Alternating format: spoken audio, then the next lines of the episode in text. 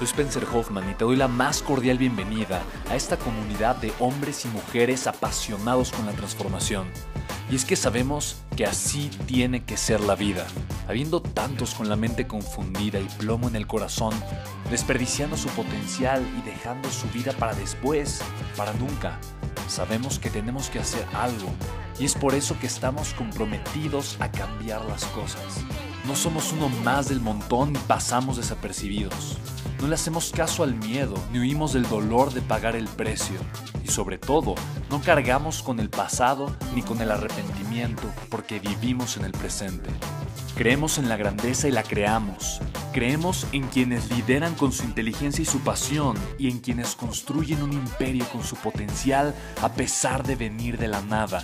Aquellos que podemos llamar imprescindibles porque sabemos que ser uno de ellos es cambiar al mundo y dedicar la única vida que tenemos a construir un legado.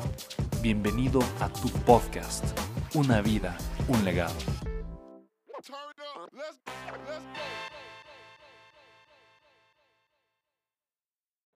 Cuando yo entendía, cuando yo, cuando yo realmente aprendí a luchar, fue un momento muy especial de mi vida. Y es una historia que me encanta contar. Y de verdad es un momento muy, muy, muy especial. Yo tendría 18 años aproximadamente. Y yo tuve la oportunidad de irme de intercambio a Suiza. Vivía allá cerca de un año. Y para mí fue una experiencia maravillosa. Pude irme de intercambio, pero obviamente no tenía dinero. Eh, mi, mi, familia batallaba mucho, mi mamá pues no me dio dinero, yo trabajaba un poquito, se había ahorrado algo y mi tía me había ayudado con boletos. Este, este, este, este dato es importante. Porque mi tía trabajaba para una aerolínea, para Delta. Entonces, como era empleada, le daban boletos, pases. Simplemente que sus familiares, como yo, lo podíamos usar, solo había que pagar el impuesto, entonces me salió baratísimo el boleto. Y ojo, si hay lugar en el avión, te subes, si no hay lugar, te esperas. Así de sencillo. Así que yo viajé, estuve contento en Suiza, estuve como ocho meses viviendo allá, estuve de intercambio. Y ya de regreso, pues me acompañaron mis amigos al aeropuerto, me despedí de todos, así de adiós, qué emoción tan grande, me despedí de todos mis amigos. Y cuando yo me estaba despidiendo de todos mis amigos, pues me di cuenta, yo no tengo dinero, no me queda nada. Porque el último dinero que me quedaba, los últimos francos suizos, digo, bueno, pues, ¿para qué me regreso a México con francos suizos? ¿Qué hago con este dinero? Y entonces, ¿qué es lo más loco que puedes hacer con francos en Suiza?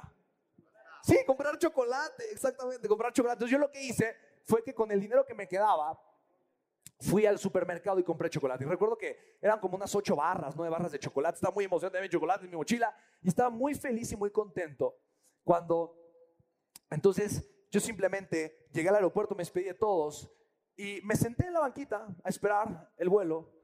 Faltaba todavía un rato y de repente avisan por el megáfono así. Señores pasajeros que viajan con destino a la ciudad de Atlanta. Señores pasajeros que viajan con destino a la ciudad de Atlanta. Porque viajamos Zurich, Atlanta, Atlanta, México. Les comentamos que el vuelo ha sido cancelado. Entonces, ¿qué? Por una tormenta de nieve el avión no pudo despegar de Estados Unidos, entonces el avión no va a llegar, por lo tanto el vuelo ha sido cancelado, nos vemos el día de mañana, gracias. Yo dije, ¿cómo? ¿Cómo, pero cómo que el día de mañana? ¿Cómo? O sea, ¿cómo? ¿Cómo? ¿Y qué voy a hacer? No tengo dinero. Y dije, bueno, pues, pues me quedo aquí en el aeropuerto. No tengo a dónde ir. Allá afuera está nevando, estaba José, imagínate. Dato muy importante. Era 22 de diciembre. Además, para mí era una fecha increíble. Ya 22 de diciembre, tiempo perfecto, tiempo perfecto para llegar a casa, 22 en la noche, ¿no? Porque pues, obviamente el el 22, 23 descanso, 24 Nochebuena, ¿no? Navidad con la familia, ya medio repuesto de el cambio de horario, ¿no? Y en ese momento, pues me acuesto en una banquita y llega un policía, es un gendarme. Me dice, hey, hey, hey, tú, ¿qué estás haciendo ahí? ¿No? Policía suizo. Y yo, pues, como así como de, no, pues, pues aquí, poli, ¿no? Así como de, pues, pues aquí, poli. no, no, lo que pasa es que pues no va a salir mi avión y pues como no va a salir mi avión, ¿no? entonces no, me voy a quedar aquí. Me dice, ah, aquí no son como las Américas. ¿no? Me ve cara de gringo el poli, ¿no? Dice, aquí te levantas y te vas. Aquí no son las Américas. Aquí el aeropuerto cierra a las 7 de la noche, ¿no? Súper suizo, ¿no? Cierra a las 7 en punto. Entonces, vámonos, vámonos. Y dice, Ay. ¿a dónde? ¿Y qué hago? ¿A dónde voy? Y dije, bueno, pues el único lugar donde puedo ir a la zona de las maletas, porque pues tengo que recoger mi maleta. Vamos, voy a la zona de las maletas, voy a la zona de las maletas, voy a la zona de las maletas. Entonces, yo a la zona de las maletas a buscar mi maleta. Y digo, ¿qué hago? Ahora, chicos, yo les prometo, antes yo me considero una persona muy cohibida. A veces todavía soy medio penosita a veces. Pero me considero una persona muy cohibida, penosa, como difícil para hablar con otras personas y Pues ya estoy en la zona de las maletas, agarro mi maleta y digo, ¿y ahora qué hago? Porque afuera me voy a morir de frío, literalmente las fuentes congeladas, preciosas como Frozen, hasta cuando, ¿eh? congeladas. Pero pues yo me voy a morir de frío ahí. Diciendo, si voy a, una estación de trenes o algo, pues me van a saltar. ¿Qué voy a hacer? Entonces yo nervioso, pues empecé a platicar con las personas ahí, lo mejor que podía, y se me acercó una señora histérica, tenía no sé cuántos gatos que se iban a matar entre ellos. Entonces yo no supe qué hacer, me alejé un poquito de la señora. Y entonces me acercó un señor, un señor, ay, tan hermoso, Bob, que falleció el año pasado, mi Bob lindo, sí. Un ser humano increíble, con un corazón enorme. Se me acerca y me dice, oye, oye, tú, tú estabas en el vuelo allá arriba de Atlanta, ¿verdad? Esperando el vuelo. Entonces yo le digo, sí. Entonces ve, no, y de verdad, iba, con, su, con su pareja, Bob. Entonces, voltea a ver y se voltean a ver ellos. Ya sabes, esposos hermosos, ¿no? Un matrimonio lindo, como de 40 años de, casados, 40 años de matrimonio. De repente, tú te das cuenta cómo en esa mirada, ¿no? De 15 segundos tiene una conversación de media hora, ¿no? Es como 15 segundos.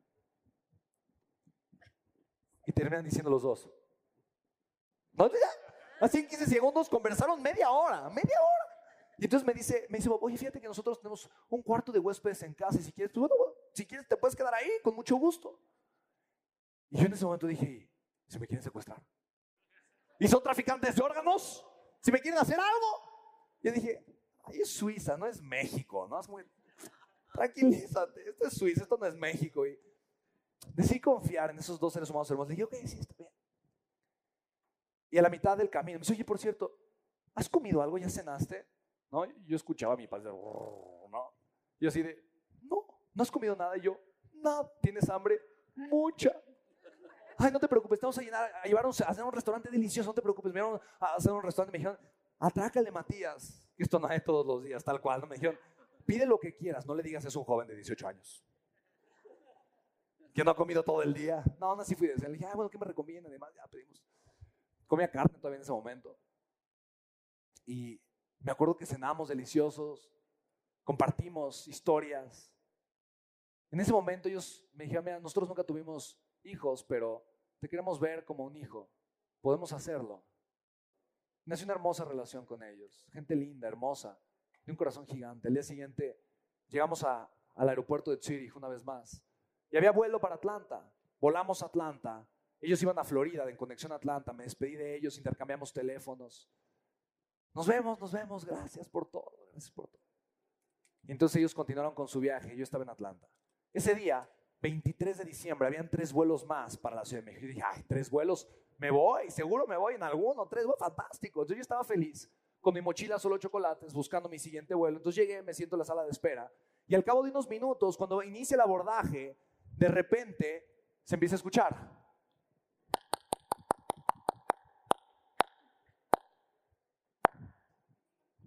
Pasajeros que viajan con destino a la Ciudad de México del vuelo 326 de Atlanta. Pasajeros que viajan con destino a la Ciudad de México del vuelo 326 de Atlanta. Les queremos avisar a todos los pasajeros que el vuelo está sobrevendido. Todos los pasajeros que viajan en lista de espera, por favor, vengan al siguiente vuelo. Gracias. Ok, ok, ok, ok. Uno no, uno sí. Uno no. Eh, uno sí. Todavía hay dos vuelos más, no pasa nada. Llego al siguiente vuelo y ¿qué crees? ¿Qué crees? Ay, pero qué pesimistas son todos ustedes aquí, de verdad. Sobrevendido, pero tienen razón. Estaba sobrevendido el vuelo. Y dije, ay, Dios mío, otra vez. Pero vengan al último vuelo, gracias. Estamos en el último vuelo nervioso. Me sudaban las manos. Empieza el abordaje, se suben las personas. Oye, la lista de espera, ¿cómo va? ¿Cómo va la lista de espera? Estoy, ¿En qué posición estoy? No, hoy no le puedes decir, joven, no le puedes decir, joven. Esa información se la puedo compartir, joven. Ay, señor, no. Ok, momento de la verdad, ¿no?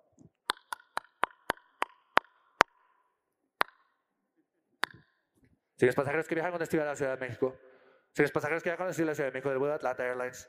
Les queremos avisar a todos los pasajeros que están en lista de espera que luego está sobrevendido. Vengan mañana. Muchísimas gracias. Vengan mañana. Yo dije, ¿y ahora qué hago? Ah, aquí sí son las Américas. O sea, aquí sí son las Américas, aquí sí me puedo acostar. Yo literalmente me acosté en, una, en, una, en unas bancas. Y en ese momento, lo que me levantó no fue un gendarme, un policía. ¡Hey, tú levántate! Sino fue mi mente. Me dijo, no seas mediocre. Levántate. No seas mediocre, ya sabes qué hacer. Ve a la zona de las maletas. Dije, ok, a la zona de las maletas. Ahí voy a la zona de las maletas, ahí voy a la zona de las maletas. Y en eso empiezo a hablar igual con un par de personas. Se me acerca un chavo, Fer. Me dice, oye, tú estabas en el vuelo allá arriba, ¿verdad? Viajando a México. Y le digo, sí. Me dice, oye, y pues obviamente estabas también sujeto a disponibilidad, igual que yo. Le digo, sí. Oye, ¿tienes algún lugar a donde ir, un lugar donde quedarte o algo? Le digo, no. Pone cara como de, ay, pobre cuate. No. Dice, híjole, es que viajas solo y ¿cuál es tu historia? Ya le comparto un poquito. Me dice, ah, mira, yo la verdad es que me ha pasado lo mismo que tú, mi hermano es piloto de un avión, por eso viajo a disponibilidad. Y sé lo feo que es estar en un lugar, no tener dinero, no tener, o sea, comida ni, ni conocer a nadie. Pero mira, no te preocupes, yo vivo aquí en Atlanta, tengo un, departamento, una casa y tengo un cuarto de huéspedes y si quieres, con mucho gusto, te puedes quedar conmigo y nos venimos el día de mañana. Y yo pensando, este sí es mexicano. Y después dije, pero, pero tiene buena vibra, o sea, como que me late, no me cae bien. Dice Juan, ¿qué se lleve mi riñón? no, no, no, le dije, mira, como que sí, o sea, me cayó muy bien, dije, está perfecto, está bien, ok, Fer, me encanta. Ok, va, está bien, muchísimas gracias. Y entonces ya me quedé en un cuarto de y cuando íbamos de camino a su departamento, me dice, oye, ¿no tienes hambre? Imagínate. Ya me había pepenado dos chocolates, pero ya, yo estaba harto del chocolate, todo el día sin comer nada más que chocolate en el aeropuerto. Ya, yo, no, yo ya quiero saber nada de chocolate. Y estoy muriendo de hambre. ¿Sabes qué? Tengo un amigo que es mojado, que se duerme a veces en el cuarto donde te vas a dormir el día de hoy, y es pizzero. Y entonces, como yo le doy hospedaje gratis, porque lo ayudo, a veces, pues él me da pizza gratis. Así que hoy cenas gratis. Y yo, ¿qué? Y yo no lo podía creer, chicos, no lo podía creer. Y yo, ya, llevo dos días durmiendo en casa ajena comiendo de, de, pura o sea, gente hermosa. No, y luego me dices, oye, ¿es verdad lo de tu historia del aeropuerto? Todo es verdad, el 100%. El 100%, yo no lo podía creer. Yo sí, no, pues ahí voy. Yo dándole chocolates a todo el mundo. Ah, este para ti, para el pizzero, para Fer. Ah, es chocolate suizo, gracias, gracias. Al día siguiente, cinco vuelos. Cinco vuelos. Primer vuelo, sobrevendido. Segundo vuelo, sobrevendido. Tercer vuelo, sobrevendido. Cuarto vuelo, sobrevendido. Chicos, estando ahí en el cuarto vuelo, sobrevendido literalmente. Y Dios bendito, ¿qué voy a hacer? El 24 de diciembre, yo quería estar en Navidad, Nochebuena. Y en ese momento, en ese cuarto vuelo, llega, llega un chavo así, corriendo, corriendo, así, todo sudado, todo con el saco así, ya sabes, como así mal puesto, con un maletín, y llega, ah, señorita, señorita, ya llegué, ya llegué, señorita, ya llegué. Y la señora se le queda y le dice así uy, joven, ¿ve ese avión? Yo, sí, señorita, sí, señorita. Ese que se está echando así de reversita. sí, señorita. Ay, pues era su vuelo, joven. Ay, no me diga, señorita, no me diga. Y otra, pues sí le digo, ¿cómo se lo explico, joven? Ya se le fue, ay, señorita, ¿no? Y yo lo volteé a ver y digo, pobre cuate, pobre cuate. No, pobrecito. Dije, no, bueno, se le está, se le está yendo su primer vuelo, está perdiendo un buen vuelo. Ay, dije, pobrecito. Entonces yo me acerqué y le digo, mira, no te preocupes, si quieres ahorita vamos a la zona de las maletas, ¿no? Y, cuando me acerco a hablar con él, él de repente me voltea a ver. Y lo voltea a ver. Y me voltea a ver. Y lo voltea a ver, me voltea a ver. Lo voltea a ver y nos quedamos viendo. Y me dice, Spencer. Adrián. Me dice, amigo. Y en ese momento es como de, no, no, no, todavía no, todavía no todavía no. Este amigo, no lo ponga, amigo, ¿qué, ¿cómo estás? Digo, era un exalumno del colegio donde yo había estudiado, pero varios años. No, quite la música, todavía no. Está sonando la música. Ya, ya no. Entonces, ah, ok. Entonces, en ese momento, para mí fue algo de verdad impresionante, fue algo increíble. O sea, yo, yo no lo podía creer. Y es un amigo, un amigo mío de hace mucho tiempo. Ay, que, o era el colegio varias generaciones arriba que yo y me dice, amigo, no puedo creer que te hayas acercado conmigo a ayudarme. No entendí eso de las maletas, pero dime, te invito a comer. Y yo no lo podía creer. Yo dije, ay, sí, increíble. Entonces, literalmente, me lleva a un restaurante en este aeropuerto. Me dice, oye, ¿qué tomamos? Ah, vamos a hacer cervezas. Y eres mayor de pero en Estados Unidos no tengo 18 años. Ah, no importa, yo las pido. Entonces empezamos a tomar una cerveza, pido una cervezota para cada quien. Y empezamos a platicar. Y le digo, no, pues la verdad es que no me voy a ir a México. Y me dice, ¿cómo? No, pues es muy difícil, no lo voy a lograr. Me dice, ¿cómo? Me Dice, nunca te declares perdedor antes de ir al campo de batalla. Jamás te declares un perdedor, mucho menos antes de ir al campo de batalla. Tú ya, tú ya estás perdiendo. ¿Ya se fue el avión? Le digo, no. Entonces, ¿cómo te declaras un perdedor? Nos vamos a ir a México. Tienes que declarar tus victorias. Tienes que aprender a declarar tus victorias. Así que dilo, sí nos vamos a México. Yo sí nos vamos a México, está bien. No, dilo más fuerte, sí nos vamos, sí nos vamos a México. Pero siéntelo con convicción, sí nos vamos a México, está bien, sí nos vamos a México, está bien, está bien. Dijo, nunca te atrevas a declararte un perdedor menos antes de ir al campo de batalla. Por más dura que parezca la batalla, por más difícil que se vea la batalla, por más grande que parezca el enemigo, nunca te declares un perdedor. Debes de aprender siempre a declararte un vencedor. Tú eres un campeón, eres un vencedor. Dijo, cierra tus ojos. Visualízate subiéndote al avión. Y yo decía, ay, pero esto parece lo de los, los optimistas. Cállate y visualízate, está bien. Repite, si os vamos a México, si os vamos a México, si os Mira, al par de horas yo no sé si fue por la visualización, la emoción o la cerveza.